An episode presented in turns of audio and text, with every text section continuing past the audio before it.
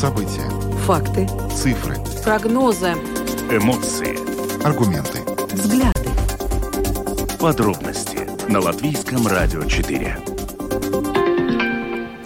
Здравствуйте, в эфире Латвийского радио 4, программа «Подробности», ее ведущие Евгений Антонов и Юлиана Шкагала. Мы приветствуем также нашу аудиторию в подкасте и видеостриме. Коротко о темах, которые обсуждаем с вами сегодня, 15 января.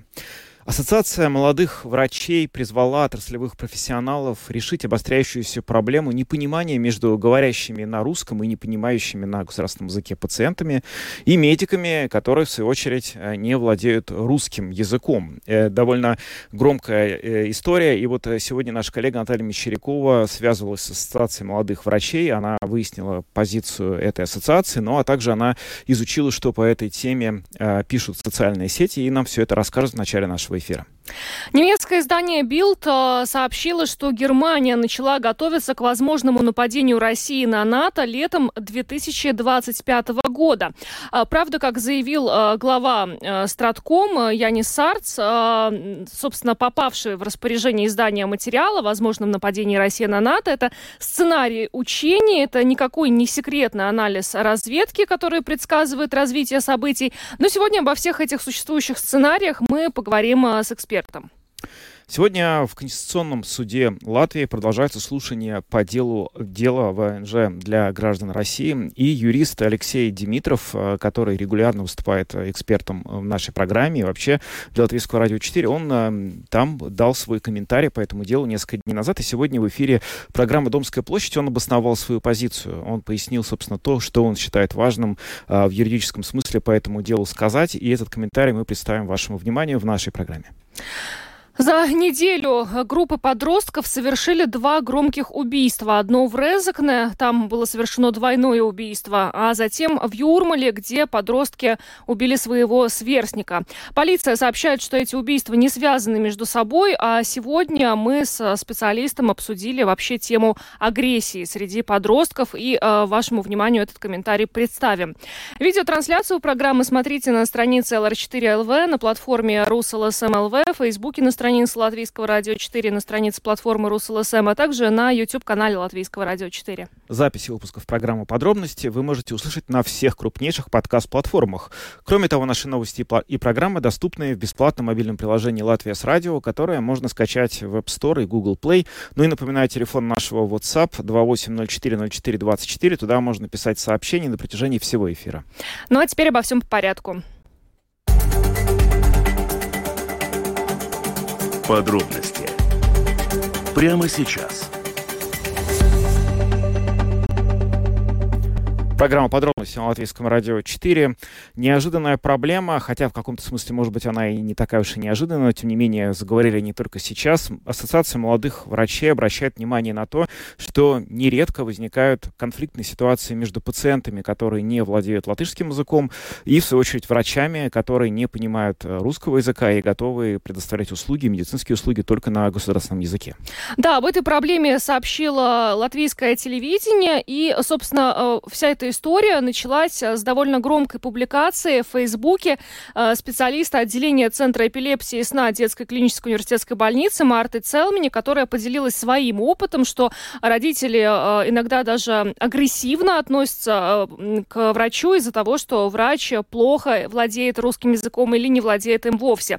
И, собственно, вот во, все, во всей этой ситуации разбиралась наша коллега, журналист Латвийского радио 4 Наталья Мещерякова, которая с нами на видеосвязи. Наташа, приветствуем тебя. Привет. Добрый вечер, коллеги, уважаемые радиослушатели. Как вы правильно рассказали, да, ЛТВ показал этот э, сюжет, и вот был комментарий врача молодого Марты Целмини, которая ну, рассказала такие очень неприятные вещи о своем опыте, когда к ней на прием приходят русскоязычные пациенты. Несколько случаев она рассказала, и оба были неприятные. В одном случае, когда она не могла выразиться на русском, хотя она говорит, она немножко знает русский язык, она молодой врач, она все-таки училась уже при независимой Латвии, и все учебники, все это было уже на латышском. Она говорит, ну, немного знает, ломанный у нее язык. И она говорит, вот стала пациенту что-то объяснять, но забыла одно слово, сказала его на латышском, и пациентка очень возмутилась этому, сказала, мне уже ваш латышский вот где. Было неприятно. еще один случай произошел с э, отцом тоже молодого юного пациента, э, который тоже возмутился тем, что врач не знает русский, и, уходя, э, крикнул ей «учи русский язык». И вот это мация скрео валоду, оно очень разошлось по социальным сетям и по различным информационным порталам такие заголовки уже стали пестреть. Конечно, у них много комментариев. Я об этом чуть позже расскажу, mm-hmm. но для начала хотелось бы обратиться к председателю Ассоциации молодых врачей, с которым я сегодня пообщалась. Его зовут Янис Ветра, и он э, вообще рассказал э, про эту тенденцию, насколько она велика и какие у нее проблемы. Вот, то есть молодые врачи и русскоязычные пациенты. Что между ними происходит? Предлагаю послушать mm-hmm. этот комментарий. Un tas izraisa tādus sarežģījumus, ka nevar īsti saprasties, var notikt kādi pārpratumi, nevienmēr var pilnvērtīgi izmeklēt pacientu, vai arī notiek kaut kādas nu, tāda barjera, lai saprastos, kas tad tieši tālāk pacientam ir tālāk jādara. Un tas var jau kļūt nu, bīstami, jo tas var nodarīt arī kādu kaitējumu ja tiek lietota zāles nepareizi vai tiek uzstādīta nepareiza diagnoze. И были ли такие уже случаи? Es domāju, ka tādas situācijas uh, ir bijušas un šobrīd arī noteikti ir. Nevienmēr tās ir ar tādām nu, ļoti nopietnām sekām, bet uh, nu, tas noteikti apgrūtina nu, ārstēšanas procesu. Jā, vai nu pēc ģimenes ārstam tas no jauna ir jāskaidro, vai kādam citam ārstam ir nu, kaut kāda papildus informācija ievācot, jālabo kaut kādi iepriekš pieņemtie lēmumi. Tā kā es domāju, ka tas šobrīd ir jau ar tādu paaugstinātu risku. Янис Ветра, председатель Ассоциации молодых врачей. Давай обобщим немножко, да, что он сказал. Э, бывают ситуации, когда врач и пациент э, из-за языкового барьера просто не понимают, э, не понимают друг друга.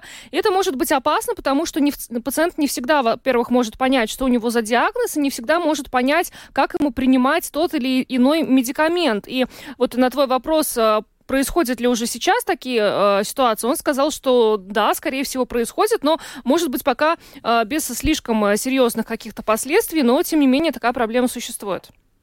Да, очень хорошо, что, конечно, последствия несерьезные, возможно, просто какой-то, ну, препарат, да, выписан, но который не совсем может быть точный, но э, в принципе, конечно, мне кажется, что последствия могут быть очень опасными в таких случаях. И, конечно, на мой логичный вопрос Янису Ветри, а что же делать, да, в таких ситуациях? Потому что мы понимаем, что наши молодые врачи, ну, скорее всего, они и дальше не будут знать русский язык, потому что все-таки их окружение, общение, да, это все на латышском языке, а пациенты, тем не менее, есть русскоязычные.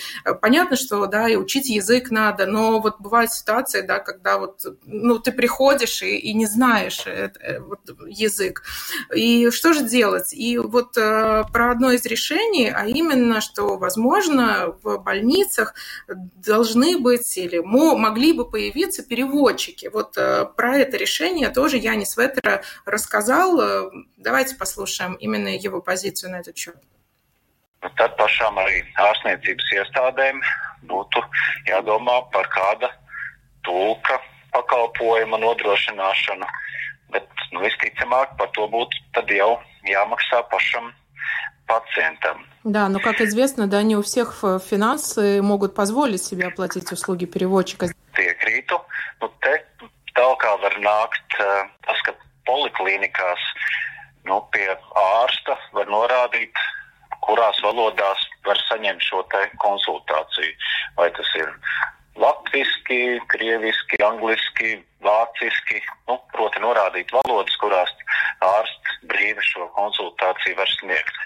Bet, protams, tajā pašā laikā nu, tāda prasība vai tādu prasību izvirzīt mēs īsti nevaram, lai, lai ārsti e, runātu nu, dažādās svešvalodās. Bet tas tulks ir kā patiesībā tāds vienīgais reālais risinājums, jo nu, visi pārējie ir tādi nu, nepieši risinājumi. Угу. Еще обобщим, э, что сказал Янис Ветра. Значит, э, да, одно из решений это переводчик, но, правда, в таком случае за него э, нужно будет платить, скорее всего, пациенту. Еще один вариант это поликлиники. Сами могли бы указывать у себя на страницах, на каком языке врач свободно говорит, для того, чтобы пациент сразу понимал, говорит врач на том языке, на котором он понимает, или не говорит. Но при этом, конечно же, никто не может выдвигать требования врачам владеть тем или иным языком знакомы. Об этом, кстати, вот и э, упомянутая нами э, Марта Цел мне писала, что, э, ну да, и, и, и, кстати, вот, ну если подумать, то э, человек, который всю жизнь жил в Латвии, он ходил в латышский детский садик, в латышскую школу, потом учился в ВУЗе, где все учебные материалы были на латышском, на английском языке, ну и среда была латышская, ну то есть откуда ему знать русский язык? Врач не обязан им э, владеть, но такие ситуации, э, да, э, возникают. Ну вот и да, ты все правильно рассказала. И вот про эту идею с переводчиком, конечно, зацепились тоже пользователи соцсетей, и само это видео, как я уже сказала, очень раз, разошлось. Э, но про переводчиков тоже, знаете, э, вообще мнения, как всегда у нас в обзоре часто бывает, мнения разделились, но в данном случае, конечно, ну, может, такие порталы я выбирала, да, или вот Facebook был больше латышскоговорящий, я не знаю, очень много было негативных негативных, конечно, отзывов э, вот все, про всю эту ситуацию. Очень много встречалось неприятных слов. То есть люди, да, ну, по сути, там нескольких пациентов касается, ну, как у нас любят обобщать. И в адрес врачей или в адрес пациентов этот негатив звучал? Нет, в адрес пациентов, mm-hmm. что если не знаешь, то вот чемодан вокзал, и про шовинистов, и про империализм. Очень много вот таких было негативных комментариев, честно говоря, даже приходилось искать, да, какое-то просто зерно здравое, ну, полезное, да, чтобы, чтобы рассказать слушателям и вам, ну вот, а что все-таки люди, ну, которые, если отбросить вот эту негативную реакцию, что все-таки предлагают э, слуш... Э, пользователи соцсетей? Эм, были такие добрячки, добрячки, я их назвала для себя, да, которые говорили, что нет, надо просто улыбаться друг другу. Так пишет Виктор, это волшебный ключ к решению этой проблемы. Дальше Мадера пишет, сотрудничество возможно и без знания языка. Ведь ключ – это сотрудничество, но этого надо пациенту хотеть. Э, дальше она добавляет, что очень часто русскоязычные пациенты сердиты, агрессивны и требуют использования русского языка. Еще из комментариев люди стали каким-то опытом делиться. К сожалению, было не очень много таких э, ну, рассказов, как в других странах. странах. И вот одна врач, э, Кристина, она, вероятно, работала в Берлине, потому что вот ее запись, она пишет, у нас в Берлине было два переводчика, которые переводили русскоговорящих врачам, так как много было пациентов из России. Проблем не было. А, но вслед ей пользователь под никнеймом Курмис пишет, что в Германии врачи не говорят с русскими пациентами на русском, но это и понятно, то есть э, здесь все-таки речь шла про переводчика. Дальше пользователи ухватились за вот э, тему агрессии, да, то, что и Марта Цел меня сказала, что вот бывают порой э, пациенты настроили, настроены агрессивно, и вот э, тоже и Янис Вет рассказал, что чаще всего агрессия все-таки вызвана тем, что человек болен или болен его ребенок, и ну, сама такая ситуация провоцирует то, как ты разговариваешь с врачом. Ну, то есть он и так в стрессовой и... ситуации, а еще и не понимает, что врач говорит, и это вот провоцирует агрессию, да? Да, да, вот тут Айгелс тоже про это пишет, э, что пациенты агрессивные, но по его мнению, что они агрессивные, потому что им предоставляется неквалифицированная медицинская помощь. Каждому врачу надо платить взятку, а иначе на лечение не надейся. Ну, возможно, опыт был такой у человека, сложно да, сказать, я просто зачитываю то, что люди пишут. Э, Марис э, пишет, как такое простое вещи не, мож, не могут решить. Э, в больнице уже на регистратуре надо сказать, что врач говорит только на латышском языке. Если хочешь переводчика, плати или бери своего переводчика или родственника, который понимает на латышском, на латышском языке. Э, в чем вообще проблема? Ну вот э, оказалось, что проблема есть, она большая я говорю, люди разными тут сыпали ну, разными да. словами. Вот в этом материале латвийского телевидения там сказано, что на самом деле предупреждают э, пациентов зачастую о том, что врач не говорит э, на другом языке, кроме латышского. Но ведь на самом деле бывают же ситуации, когда просто не успеваешь предупредить. Например, попал к врачу в, в результате какой-то острой ситуации. Ты просто счастлив попасть к нему быстрее, даже не зная, говорит он, например, на другом языке или нет. Так что, наверное, здесь все-таки какие-то проблемы есть. Не то, чтобы их совсем не было. Да, конечно, проблемы. Я, я, я уверена, что они есть, да, и об этом и был вот и сюжет, mm-hmm. и то, что ты говоришь, это совершенно справедливо. Э, но, но вот как решать, да, получается, что вот и у Ассоциации молодых врачей только вот это предложение с переводчиком или тоже, да, приходить с кем-то, как сказал Янис Ветра, э, ну, это не, не вошло в наш эфир, но за, за эфиром мы поговорили, он говорит, ну, с кем-то из чуть ли не соседей, родственников, кто понимает, просто идти на прием с ними, чтобы вот избегать каких-то ситуаций, когда ты не понял, избегать ситуации этой агрессии ненужной никому, потому что и как Марта Цел меня отметила, она говорит, мы все молодые врачи, мы стараемся очень, мы, мы хотим делать свое дело, но вот такие ситуации, конечно, ну, я думаю, что непозволительные, ну, очень надо уважать труд врачей, которые здесь для нас работают. Абсолютно, Поэтому, это точно, ну, совершенно, да. Ну, просто Надо нужно решать проблему. сделать вывод, э, с одной стороны, что э, врач не обязан владеть э, этим языком, а с другой стороны, совет для пациентов, которые, ну, не уверены в своих знаниях или ну, реально не знают латышский язык, ну, действительно, спрашивать заранее в регистратуре, на каком языке говорит врач, владеет ли он, например, тем же самым русским языком. А, если нужен конкретный врач, ну, по каким-то причинам, который не владеет, но, может быть, действительно выход попросить попросить кого-то из знакомых, э, родственников, пойти с ним на прием для того, чтобы родственник все разъяснил и перевел. Да, безусловно. Уж самое последнее дело срываться на врача только за то, что он, например, просто в силу того, что ну, вырос уже в времена, когда не было обязательного изучения русского языка, его не знает и просто не может оказать услугу на этом языке. Врач-то здесь при чем? Он просто его не знает, этот язык. Ну, что? Наташ, спасибо тебе большое за э, спасибо, материал. Да, Наталья Мещерякова, журналист Латвийского радио 4, была с нами на видеосвязи. Ну что ж, а мы идем дальше. Самые важные темы дня. Подробности –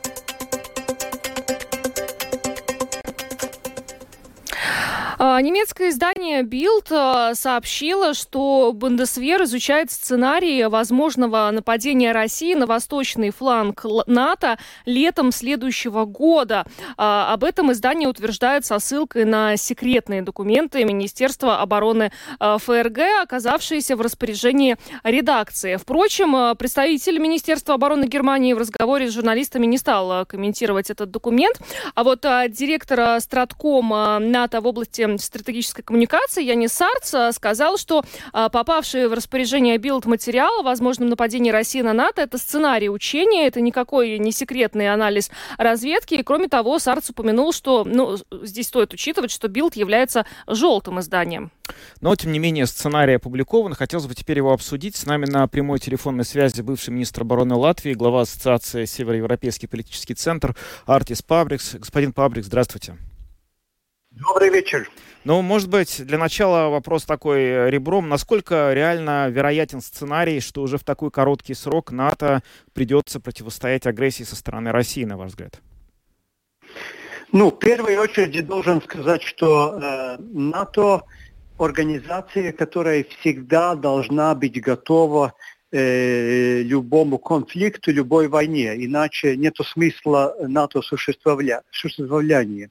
Это первое. Второе, я не думаю, что э, что-то такое может в ближайшее время происходить, потому что э, хотя бы Россия является и будет являться э, агрессивным государством, скажем так, в ближайшие годы, э, но это не означает, что у нее есть такие силы, чтобы напасть на э, блок НАТО, это первое. А по принципу, ну скажем так, э, если НАТО не готов э, к любому конфликту сегодня или завтра, значит э, работа дома не сделана. И это о том, что, о чем мы все время напоминаем, потому что если такой блок существует, если есть НАТО, то он должен быть готов к всему mm-hmm. и всегда. А те сценарии, которые разрабатываются э, альянсом, они э, всегда проработаны, ну то есть э, те сценарии, которые имеются, э, к ним альянс готов всегда, то есть, ну вот конкретно упомянутая ситуация в Bild, например. Ну, в первую очередь я согласен на том, что я посмотрел э, на эту публикацию, но это, э, скажем так, э, спекуляция. Это первое. Второе, я, конечно, там могу видеть такие, ну, две части. Первая часть – это хорошо, с одной стороны, что они об этом пишут, потому что это э, немецкий, э, хотя бы и желтая пресса, но все-таки немецкая, и иногда они очень хорошие вещи тоже написали. То есть мы не можем говорить, что это все ерунда, что они там пишут. Но на этот случай хорошо то, что они напоминают, что мы должны всегда быть готовы. То есть для немецкого читателя или обозревателя это важно, чтобы э, немцы, которые были пацифицированы на 50 лет, чтобы они, в принципе, э, почувствовали реальность э, мира. То есть это важно. Но с другой стороны, мы тоже видим, что здесь есть и негативный фактор, потому что э, даже в этом году мы встречаемся, скажем так, с немецкими туристами или или с инвесторами, и когда у них очень много показывается в прессе такие спекуляции, тогда они начинают бояться, и это означает тоже, ну, э, балтийская экономика не очень-то хорошо. Но реальная ситуация, там, которая она показана в этой карте Бильта, ну, там э, такие э, военные силы, такие дивизии, они, в принципе, сейчас не, не существуют. То есть Э, это невозможно э, просто практически. То есть это такой, ну, бумажный сценарий. Да, но тем не менее, вот вы сказали, что НАТО должно, должно быть всегда готово к тому, чтобы отразить подобную агрессию, иначе она домашней работы не сделала. А насколько, на ваш взгляд, НАТО действительно сейчас готово? Вот мы видим, что, например, за прошлый год э, страны Европы, которые обещали поставить Украине миллион снарядов, так и не смогли выполнить это обещание.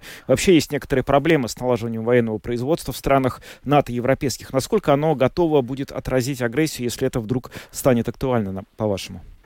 Ну, э, это правда, что эм, конвенциональные силы НАТО э, были э, упущены за последние 20-30 лет, потому что все хотели делать бизнес с Россией, покупать газ и, скажем так, жить дружно, но не смогли э, понять то, насколько поменялась сама Россия, которая в войне готовилась уже последние 15 лет.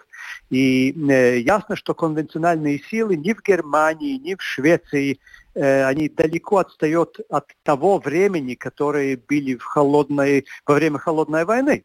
И мы видим, что сейчас, э, конечно, инвестиции э, растут, что индустрия начинает работать, и да, она не находится на таком, скажем так, на, на, на рельсе военной экономики, что, что плохо, потому что мы не можем дать то, чем нуждается Украина сейчас – но если мы сравниваем в принципе, если была бы, скажем так, война между Россией и НАТО, то мы должны понять, что российская экономика э, на 20-25 раз меньше натовской экономики. И это означает, что просто ну, такое государство, ну, она не может победить этот блок. Да, она может принести э, на э, маленькое время какой-то ущерб, э, они могут принести какой-то ущерб, скажем так, пограничным э, областям, но эм, победить это невозможно. То есть, если Россия бы хотела бы напасть на НАТО и начинать такую войну, она должна понять, что это конец России в таком смысле.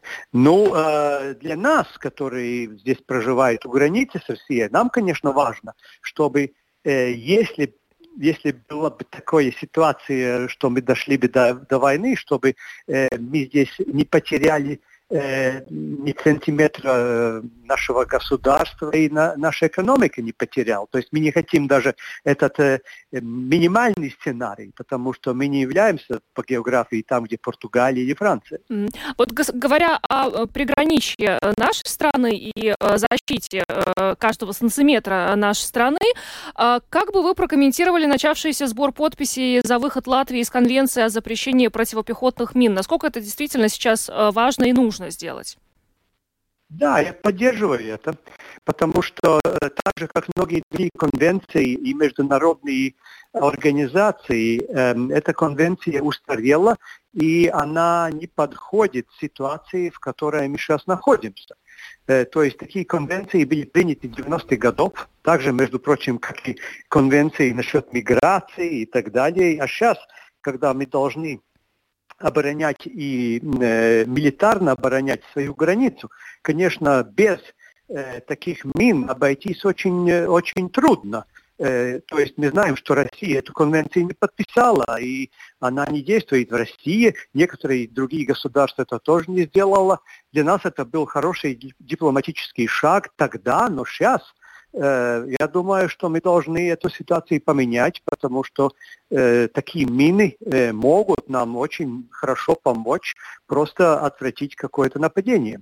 Ну а вот с практической точки зрения, ну давайте вообразим, что эта конвенция все-таки отменена, Латвия из нее вышла. Что за этим дальше? Какой шаг? Латвия заминирует границу с Россией. На какой вообще глубине нужно эту границу заминировать, чтобы, грубо говоря, обезопасить себя от наземного вторжения, по крайней мере, э, в первом приближении?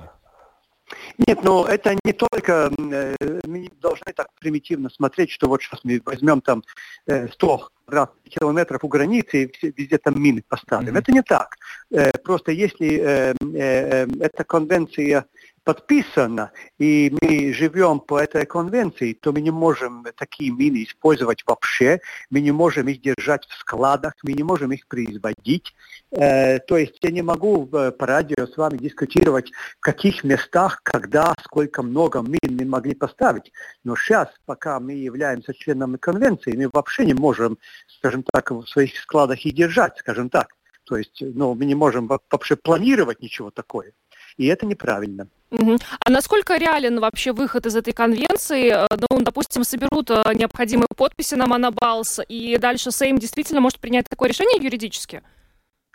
Э, ну, вы должны это спрашивать в первую очередь юристам, но я, в принципе, как, скажем так, как политолог, я считаю, что если конвенция для нас устарела, если э, нам угрожает безопасность, э, опасность, то есть, э, и, и такая конвенция, скажем так, не работает э, на наши интересы, то мы должны иметь э, инструменты, как из такого, от такого документа уйти. То есть мы не живем для конвенции, так же, как э, если мы говорим о бюджете, мы не живем для цифр бюджета э, министра финансов, мы живем для людей. То есть мы, мы, мы должны делать такую политику, которая лучше для нас всех. Угу. Спасибо вам огромное за ваш э, комментарий. Артис Пабликс, бывший министр обороны и глава Ассоциации Североевропейский политический центр был с нами на прямой связи. Спасибо и хорошего Спасибо. вечера вам. Всего доброго. Всего доброго. Вам тоже. Спасибо.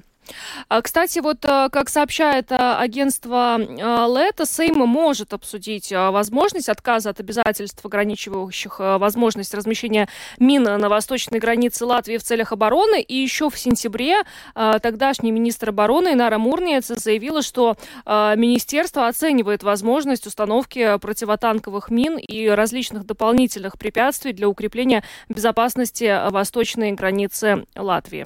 Очень интересно. Мы будем обязательно смотреть за тем, как эта дискуссия продолжается, потому что, ну, даже вот с точки зрения какой-то вот элементарной географической, э, с Россией граничит не только Латвия, но и такие страны НАТО, как Литва и Эстония. Логично было бы тогда предположить, что эти страны тоже должны выйти из этой конвенции, потому что иначе, ну, как-то uh-huh. получится, что мы э, будем иметь возможность защититься, а они нет, да, это первый момент. И второй момент, здесь очень любопытно, я просто этого не знаю, насколько с точки зрения международного законодательства Латвия здесь связана. То есть можем ли мы, например, в одностороннем порядке взять и выйти, если вот э, другие страны европейские НАТО, например, все э, из этой конвенции не вышли. Ну, то есть, я не знаю, это просто вопрос для юристов, но действительно тема очень актуальная, и, вероятно, ее нужно будет э, не упускать из нашего внимания, мы это, безусловно, будем делать. Идем дальше. Латвийское радио 4. Подробности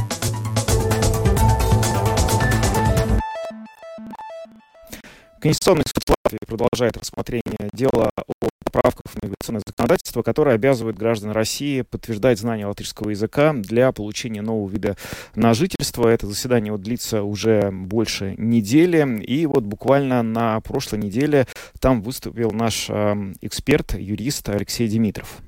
Э, да, он выступил в качестве приглашенного эксперта как раз а, в рамках а, судебного а, заседания. И сегодня советник фракции «Зеленых» в Европарламенте юрист Алексей Димитров прокомментировал вообще ну, перспективы этого дела и его детали в программе «Домская площадь» нашему коллеге Андрею Хуторову. Давайте послушаем фрагмент того, что сказал господин Димитров.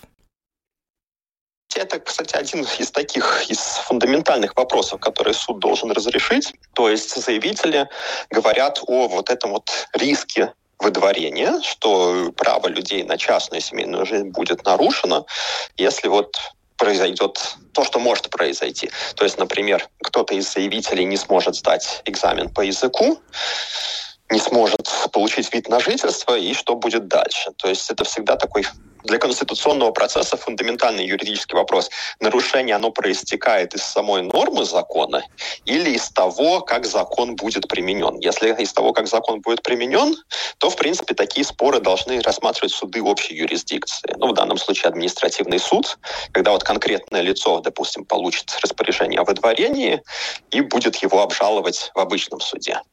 Я же в своем мнении указал, что даже вот на этом, на нынешнем этапе, когда речь идет о лишении видов на жительство, уже это само по себе лишение видов на жительство может рассматриваться как вмешательство в частную жизнь, при том условии, что не будет вот каких-то таких компенсирующих мер. То есть на данный момент такие меры законодателем приняты. А в чем именно заключаются эти меры? Ну, например, вот эта вот э, возможность, которая введена сентябрьскими поправками, получить вот такой квази-вид на жительство на два года, и за это время подготовиться к сдаче экзамена по государственному языку. И я в своем мнении указал, что в этом случае нам нужно, в принципе, смотреть на то, а что же будет с теми, кто и через два года этот экзамен сдать не сможет. На данный момент в законодательстве четкого ответа нету, и поэтому можно презюмировать, что по текущему законодательству этим людям будет выдано распоряжение на выезд, а потом, если они не выйдут добровольно, то и решение о выдворении. И поэтому соответственно, может быть поставлено под угрозу их право на частную семейную жизнь, и нам нужно анализировать, насколько это соразмерно в данной конкретной ситуации. В рамках этого процесса, допустим, то же самое управление по делам гражданства и иммиграции, и даже представитель Сейма, они всячески подчеркивали, что целью является не выдворение, а то, чтобы человек выучил язык, и подчеркивалось то, что даже если человек язык не выучит, перед тем, как выдворять, там будет какая-то индивидуальная оценка. Но, в общем, проблема в том, что такая индивидуальная оценка, она, наверное, с правовой точки зрения вполне адекватно, если речь идет о каких-то нетипичных ситуациях. Ну, допустим, у нас вот есть там 10 человек, да, которые вот в такой ситуации оказались, и нужно оценивать нужно их выдворять или нет. Но если в такой ситуации через два года окажутся тысячи людей, то возникает вопрос, а действительно ли эта ситуация нетипичная, чтобы отдать ее на откуп, скажем, индивидуальному решению со стороны Управления по делам гражданства, миграции и судов. Или же эта ситуация типичная, и на самом деле законодателю стоило бы заранее подумать, каким образом эту ситуацию урегулировать. И здесь и судьи, и юристы обратили внимание на конструкцию, латышский язык и потребление российской пропаганды. Тут довольно интересные вопросы были от судей, и один из таких вопросов, который ну, действительно является, наверное, так скажем, с точки зрения законодателя, одним из ключевых в этом деле. То есть законодатель как-то оперировал, на мой взгляд, такой довольно упрощенной конструкцией. То есть, что вот у нас есть граждане России, которые не говорят на государственном языке, Соответственно, они говорят только, допустим, на русском языке, они используют только информацию на русском языке. Информация на русском языке защищает вот эту агрессию, и, соответственно, они тоже поддерживают агрессию, и поэтому потенциально опасны для Латвийской Республики. И я суду указал, что, на мой взгляд, это слишком упрощенный взгляд на мир, который опирается вот на такие широкие обобщения, что на самом деле картина мира для человека, который не говорит на государственном языке, она может быть совершенно иной. То есть и на русском языке тоже есть разные источники информации, и то, что человек использует какие-то российские источники информации, не значит, что он автоматически согласен с тем, как там вот эта агрессия подается. И, наверное, это тоже будет довольно интересно посмотреть, как именно на этот аспект посмотрит Конституционный суд, потому что ну, действительно эта агрессия, она серьезная угроза мировому правовому порядку, и борясь с этой угрозой, все-таки нужно наверное, находить какие-то решения, которые выполнимы, опираться на то, что действительно с точки зрения, допустим, социальных наук показывает, когда человек там руководствуется или не руководствуется какой-то пропагандой, и, соответственно, в рамках вот этих вот правовых систем Европейского Союза мы не можем себе позволить, да, скажем, спуститься до какого-то такого минимального стандарта защиты прав человека. Алексей Димитров, юрист, советник фракции «Зеленых» в Европарламенте, был сегодня в гостях в эфире программы «Домская площадь» у нашего коллеги Андрея Хуторова и рассказал о ходе Конституционного суда по поводу вот, э, языка для граждан России, которые получили ВНЖ, э, ПМЖ Латвии. Ну, вот э, по, по, с точки зрения нашего эксперта, юриста, действительно, в ближайшее время Конституционному суду придется все-таки ответить на вопрос, до какой степени те поправки в закон и закон в том виде, в котором он сейчас существует, в общем, нарушают какие-то нормы, которые заложены в законодательство ранее и являются более универсальными и теми, которые нарушать нельзя. И, в общем, Конституционный суд будет именно вокруг этого строить свой вердикт, как предполагает Димитров. Либо он решит, что э, те поправки, которые внесены, ничего не нарушают и их оставят как есть, но либо решит, что они нарушают, и тогда выдаст рекомендацию исправить это законодательство. Но мы идем дальше, поговорим о убийствах в Резакне и Юрмале, которые произошли на прошлой неделе. Самые актуальные темы дня. Подробности. Два убийства буквально шокировали э, общество на прошлой неделе. Во-первых, э, двойное убийство э, в Резекне, где полиция задержала по подозрению в совершении этого убийства трех несовершеннолетних 2008-2009 года рождения. И а затем в микрорайоне Слока в Юрмале тоже произошло убийство. Там погиб 13-летний подросток, и значит, полиции удалось установить и задержать предполагаемых преступников, и ими тоже стали подростки в возрасте 13 лет. И это действительно страшно. Да, это, конечно, прям скажем, такие новости, которые не очень хочется обсуждать в прямом эфире, потому что, ну, они звучат как будто из какого-то другого мира, и э, все мы очень надеемся на то, что нам не пришлось бы никогда столкнуться с таким явлением, нашим детям не пришлось бы столкнуть, не столкнуться с ним. Но, тем не менее, мы видим, что это происходит, это происходит э, прямо вот э, в городах, которые мы регулярно либо живем в них, либо просто там находятся наши знакомые и близкие, и это, конечно, очень серьезная проблема.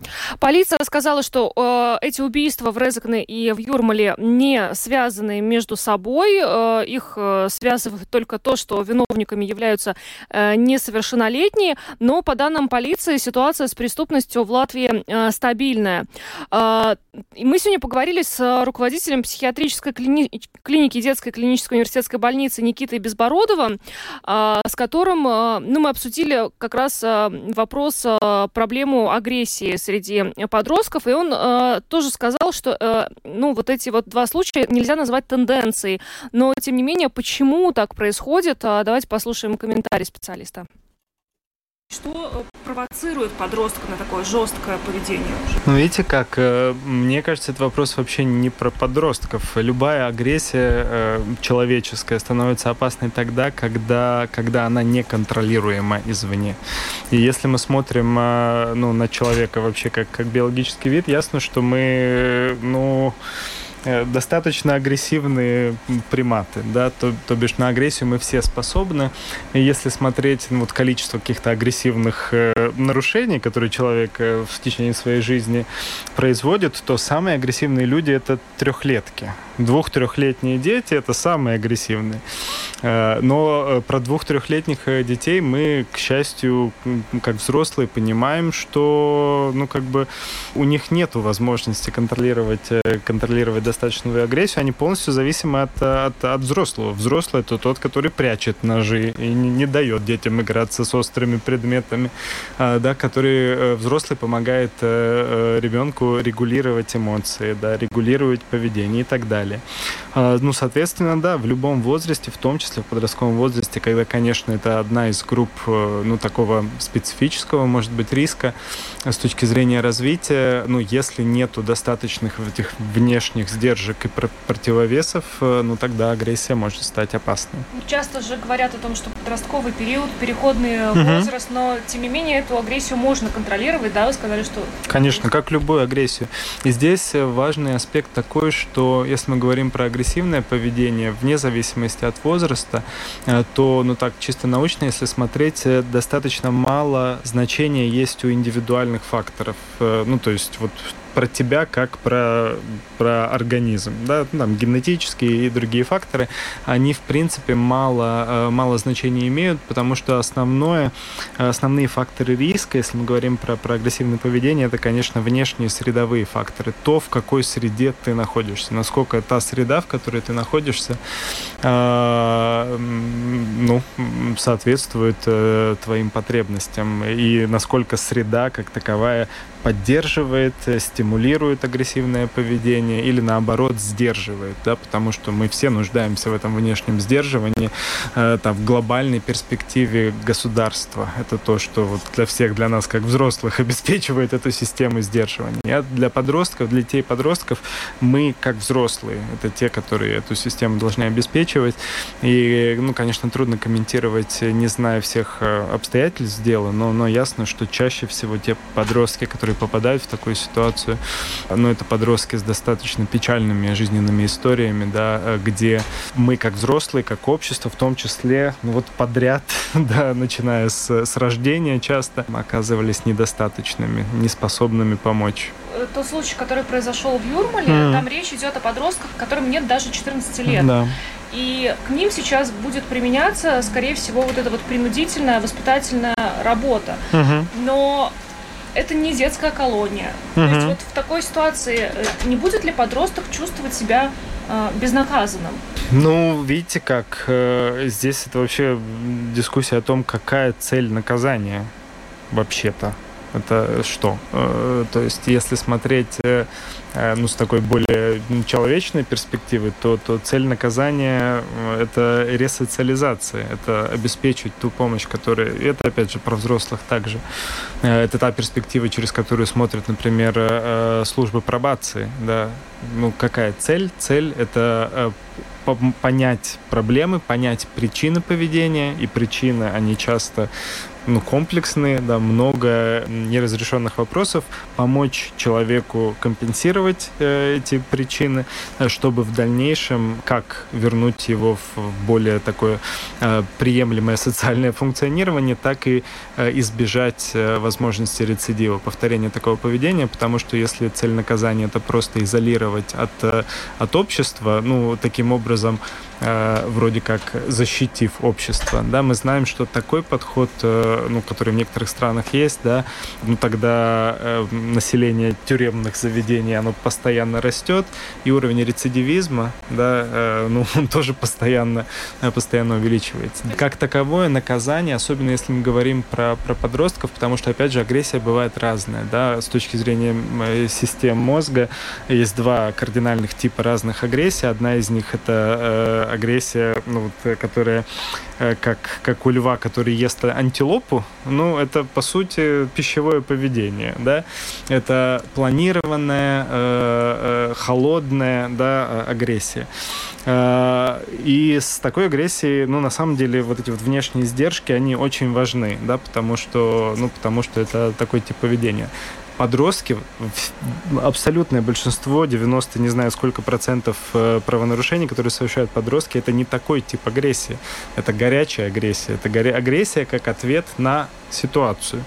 Конфликт, э, там, злость, э, эмоции, да, импульсивное действие к импульсивным действиям подростки с точки зрения развития своего склонны. Опять же, если нет этой внешней системы контроля, внешней помощи взрослых, которые помогают тебе да, не, не шляться ночью по улице и не употреблять э, вещества, да, а, а заниматься чем-то другим. Да, э, и от, к сожалению, от импульсивного типа агрессии э, ну, вот это вот э, как таковое наказание помогает плохо, потому что обуславливает э, это факторы э, проксимальные, которые вот сейчас. Ну, ты знаешь, он, я уверен, что те подростки, которые совершили э, это, ну, вот эти ужасные, на самом деле, э, правонарушения, агрессивные, они прекрасно знают, что, ну, если ты человека убьешь, то будут э, негативные последствия но в тот момент э, это не работает, это недостаточно, да, поэтому, ну, я довольно скептически э, смотрю на, ну, вообще, э, в принципе, э, роль, педагогическую роль наказания, скажем так. Никита Безбородов, руководитель психиатрической клиники детской клинической университетской больницы, нам прокомментировал ситуацию с агрессией подростков. Но Вывод, который мы можем сделать, это, ну, очень много зависит от взрослых, от родителей, да, это их контроль и забота о подростках. Да, и это означает, э, с другой стороны, что когда мы говорим о детях, которые находятся в детском доме и которые, в принципе, лишены возможности получения, условно говоря, какой-то родительской помощи, совета, опеки, да, в любом плане, это, конечно, делает ситуацию крайне сложной, потому что тут вот, видимо, последняя та инстанция, которая могла бы что-то исправить, она просто в данном случае вообще отсутствует, и что делать, я не знаю. Ну вот поэтому Никита и говорит, что не должно быть детских домов в принципе. Это хорошая идея, но как прийти к ней, это тоже не, не то чтобы очень просто было. Ну что ж, мы на этом завершаем. С вами были Евгений Антонов, Юлиана Шкагала, звукооператор Яна Дреймана и видеооператор Роман Жуков. Хорошего вечера. До свидания.